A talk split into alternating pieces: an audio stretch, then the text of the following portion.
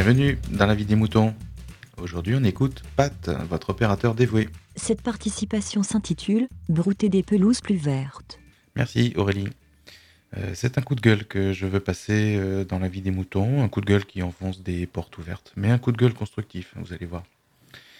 Alors voilà, je vais pas râler contre les industriels qui nous font manger, euh, allez, on va le dire de la merde, hein, comme pourrait le dire Jean-Pierre Coff. C'est le père de certains combats qu'on voit encore aujourd'hui dans la presse, la malbouffe, les abattoirs, les industriels, le faire soi-même. Dans la vie des moutons, on ne va pas non plus appeler à se placer dans les extrêmes, comme euh, casser des boucheries, brûler des usines, etc. Non, euh, ce n'est pas notre genre dans la vie des moutons, euh, enfin quand même. quand même, il y a de quoi être un peu énervé quand on voit ce qu'on nous sert, que ce soit que ce soit dans la nourriture ou les produits de, de grande consommation. Par exemple, le savon que j'utilise tous les jours pour me laver, Franchement, franchement, franchement. C'est un savon de Marseille. C'est censé être un vieux produit inoffensif. Et, bien pas du tout. Euh, l'industriel qu'il fabrique aujourd'hui, il ajoute un agent de blancheur. Et vous savez quoi? Cet agent de blancheur contient des nanoparticules. Enfin, ce sont les nanoparticules qui blanchissent.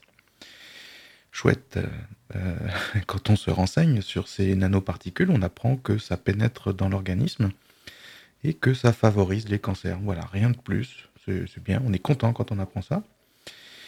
Et on nous dit que c'est pas grave, que euh, à petite dose, euh, c'est pas, c'est inoffensif. Mais, mais, mais, mais, mais moi, je me lave tous les jours avec ce savon, quoi. J'enchaîne sur mon shampoing. Euh, pareil, ils disent qu'il faut se rincer abondamment. Hein, oui. Euh, je, me rince, je me rince les cheveux après avoir appliqué le shampoing, évidemment, comme tout le monde. Mais pourquoi abondamment? Voilà. Euh, pourquoi préciser abondamment?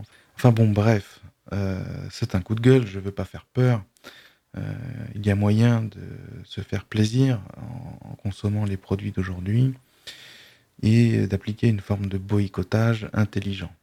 Euh, sans se mettre en marge de notre chère société de consommation. Euh, mais alors, me direz-vous, euh, quand on habite en ville, qu'on travaille, qu'on est crevé, que c'est compliqué de faire attention à tout ce qu'on consomme, de lire toutes les petites lignes qui sont inscrites sur les produits, etc. On ne peut pas non plus être expert de tous les additifs, eux, machin chose, qu'on nous rajoute, bien enrobés de marketing. Et souvent, avec notre mode de vie, il faut être clair, euh, on n'a pas non plus le temps de faire la cuisine euh, à partir d'ingrédients de base dont on, est sûr de la provenance et de la qualité. Vous serez d'accord, euh, je pense que ce constat est connu et c'est la fameuse porte ouverte dont je vous parlais tout à l'heure. Mais aujourd'hui, on peut dire à ces fabricants qu'on ne veut plus de ces cochonneries dans les produits qu'on achète. Alors on va pas leur écrire une lettre incendiaire, hein, on va pas faire de flash mob sur Facebook, ni de manif, hein, je vous parle pas de ça. Et non, il suffit d'acheter des produits euh, qui sont exempts de ces cochonneries, et parce qu'il y a des alternatives qui existent, mais euh, ils sont pas forcément plus chers en plus.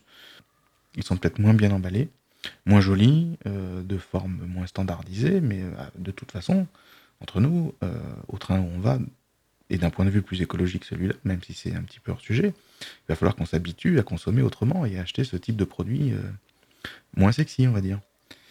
Euh, là, on parle de raisons écologiques, mais euh, si on revient au sujet, de toute façon, il ne s'agit pas de se priver. Hein. Euh, on est accro à consommer, soyons clairs, c'est notre mode de vie. Et moi, le premier, eh bien, je ne me prive pas, je vais consommer ailleurs. Voilà, voilà le message. Je me tourne vers des produits qui me respectent. L'idée, c'est de, de, dire, quand on touche l'industriel, si on touche à son porte-monnaie, on peut penser que le message va passer. En tout cas, c'est ce que je pense. C'est très bien tout ça, mais tu donnes dans l'incantatoire là. Tu avais dit que ce serait intelligent et constructif. Eh bien, jusque-là, j'étais comme tout le monde. Je savais que toutes ces saloperies existent, mais je faisais l'autruche, car il faut bien se nourrir, se laver, enfin consommer pour vivre, quoi. Hein. Je suis sûr que vous me comprenez. Il n'y a pas longtemps, une amie m'a parlé d'une appli qui permet de connaître le contenu de ce qu'on achète. C'est immédiat, on scanne, euh, un, on scanne un barcode, et on a l'info tout de suite. C'est présenté clairement, on voit tout, euh, le gras, le sucre, les allergènes, etc. Jusque-là, c'est très utile, mais on voit aussi ces fameux additifs avec leurs effets plus ou moins létaux. Soyons clairs, on parle de, trucs létaux là. Euh, c'est là que ça devient indispensable, car on trouve des industriels qui font les choses proprement, il y en a.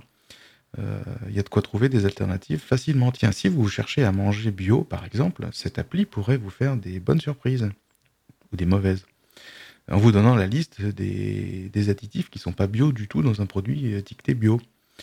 Ou alors, ça pourrait vous confirmer que tout ce que vous avez dans votre produit bio est bien bio. Voilà.